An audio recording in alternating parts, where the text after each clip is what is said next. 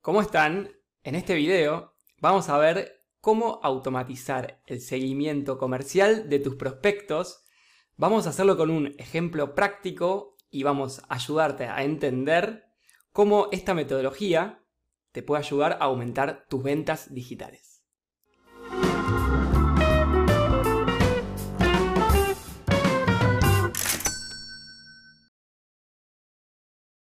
Si querés ver más videos sobre marketing y ventas digitales, acordate de suscribirte a nuestro canal y activar la campanita.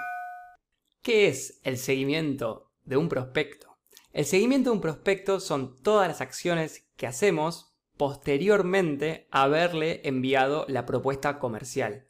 O sea, todos los seguimientos que le hacemos durante varias semanas hasta que el cliente termine decidiendo contratarnos. En la realidad, lo que ocurre es que todas las empresas saben que tienen que hacer seguimiento comercial a todos los prospectos que reciben. Pero en la práctica muy pocas empresas lo hacen. Por eso, en este video vamos a ver cómo automatizarlo para estar seguros que lo estemos haciendo en el 100% de los casos. Básicamente, lo que vamos a tener que hacer es ponernos del lado del cliente y diseñar cómo podría ser el proceso comercial de nuestra empresa para que del lado del cliente se genere un efecto de wow, ¿no? De, decir, wow, no, puedo creer cómo me atendieron en esta empresa. O sea, diseñemos qué cantidad de contactos debería tener, qué estaría bueno que le expliquemos al cliente, qué mensajes estaría bueno eh, que se envíen. Y lo que vamos a hacer es diseñar eso, implementarlo y volcarlo a un sistema para estar seguros de que en todos los casos esté ocurriendo ese proceso. Lo voy a explicar con un ejemplo de algo que me pasó a mí en la vida real. Hace unos meses me quería comprar un auto. Entonces, ¿qué fue lo que hice? Agarré y pedí cotización en cinco concesionarias de autos distintas. ¿sí? La verdad fue que las cinco me enviaron el presupuesto, bueno, alguna un poquito más rápido, alguna un poco más lento, pero las cinco me lo enviaron, ¿sí? Y también la realidad fue que los precios estaban bastante parecidos entre todas. Pero el punto clave fue que de las cinco concesionarias, hubieron cuatro que luego de enviarme el presupuesto prácticamente desaparecieron. Pero hubo una que mantuvo la relación conmigo durante todas las semanas, en la que yo estaba tomando la decisión de avanzar o no con la compra del auto. ¿Y cómo fue que mantuvo la relación por tantas semanas? Me enviaron la cotización y a las 48 horas el representante de ventas me escribió y me preguntó, Felipe, ¿cómo estás? Quería saber qué te había parecido la cotización. Cualquier duda que tengas, no dudes en escribirme. Perfecto. A los siete días me llegó un correo donde me decía, Felipe, ¿cómo estás? Te quería comentar los detalles tecnológicos que tiene el auto que vos estabas averiguando, ¿sí? La tecnología de audio, la pantalla táctil, etc. ¿no? Y yo a mi lado diciendo, wow, me sirve esta información, gracias.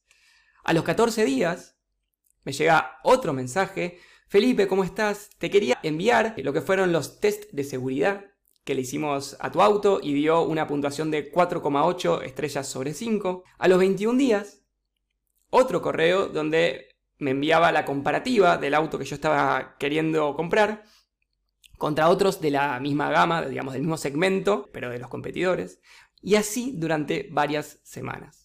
Al final, lo que terminó ocurriendo es que yo me demoré como la mayoría de los clientes, y, esto piénsenlo ustedes en su empresa, ¿no? Cuánto se demora un cliente en, en tomar la decisión de compra.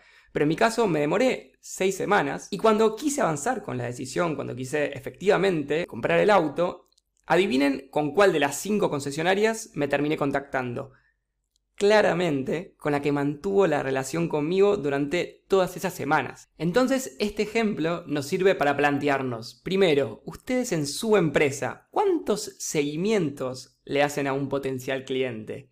Y segundo, ¿cuánto creen que va a aumentar la probabilidad de que le compren a ustedes y no a un competidor en el caso que le hagan muchos seguimientos durante varias semanas?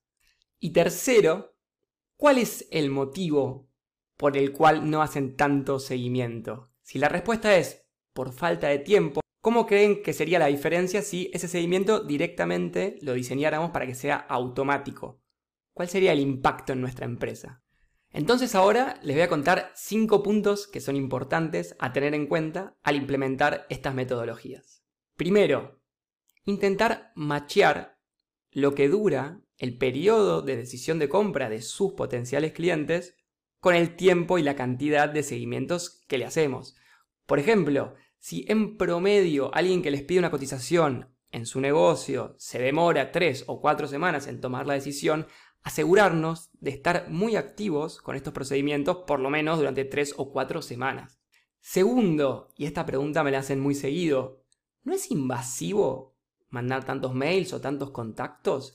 Y la respuesta es, mientras sea información de verdad relevante para el potencial cliente, es algo que es realmente positivo. Recuerden como el ejemplo del auto, cuando yo me quería comprar el auto, que me envíen la información sobre la tecnología, sobre los test de seguridad, para mí era muy valioso. La verdad que le encontré mucho valor. Así que en esos casos es positivo.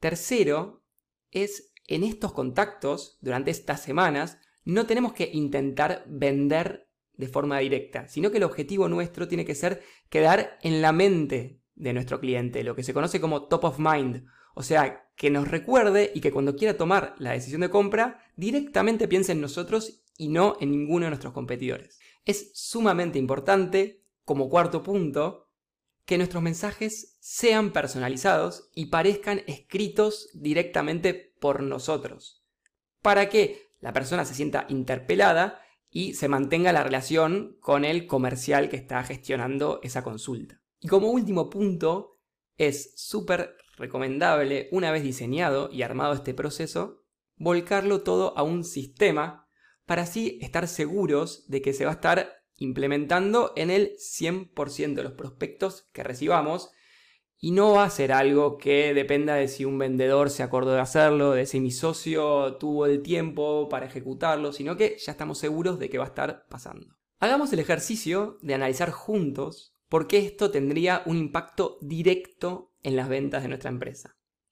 Imagínense que ustedes reciben 100 potenciales clientes por mes y tiene una tasa de cierre de 3%. Es decir, que 3 de esos 100 los suelen cerrar durante el mes.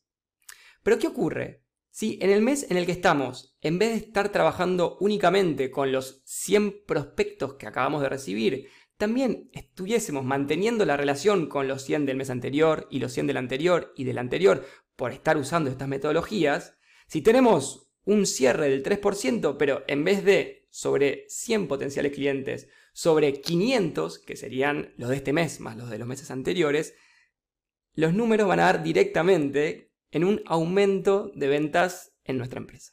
Bueno, estos fueron los puntos más importantes a tener en cuenta a la hora de implementar un seguimiento automático de prospectos. Y les quería preguntar, ¿ustedes en su empresa tienen implementado algo del estilo? Los que sí, por favor, pónganlo en comentarios y nos vemos en el próximo video. Chao.